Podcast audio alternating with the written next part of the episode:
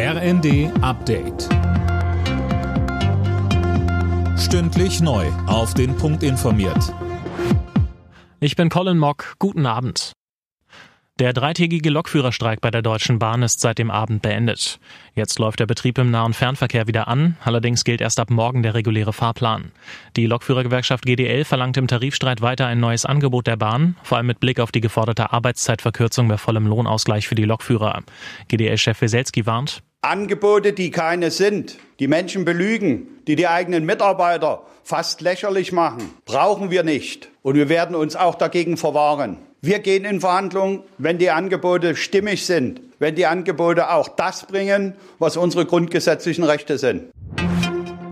Während der Lokführerstreik für Ausfälle und Verspätungen gesorgt hat, hat die Bahn ihre Pünktlichkeitswerte fürs letzte Jahr veröffentlicht. Und da geht's weiter bergab. Über ein Drittel der Fernzüge, 36 Prozent, hatten sechs Minuten Verspätung oder mehr. Die USA und Großbritannien haben Stellungen der Houthi-Miliz im Jemen attackiert. Eine Reaktion auf Angriffe auf Schiffe im Roten Meer. Und Anne Brauer, auch ein Zeichen in Richtung des Iran? Ja, das muss man wohl so werten. Schließlich unterstützt der Iran die Miliz im Jemen. Die Houthi attackieren seit dem Hamas-Terrorangriff auf Israel Handelsschiffe im Roten Meer und sie sehen sich selbst als Teil der gegen Israel gerichteten Achse des Widerstands und stehen damit in einer Reihe mit der Hamas und der Hisbollah im Libanon.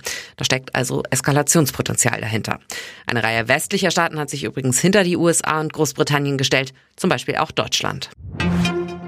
Die Hochwasserlage in den betroffenen Regionen in Sachsen-Anhalt und Niedersachsen entspannt sich weiter. Die Stadt Oldenburg etwa hat ihre akute Hochwasserwarnung aufgehoben und im Landkreis Mansfeld-Südharz wurde der Katastrophenfall beendet. Geprägt vom Gedenken an Franz Beckenbauer ist die Bundesliga nach der Winterpause mit einem Bayern-Sieg gestartet. Der FCB gewann zu Hause gegen Hoffenheim mit 3 zu 0.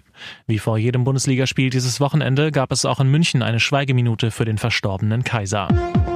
Alle Nachrichten auf rnd.de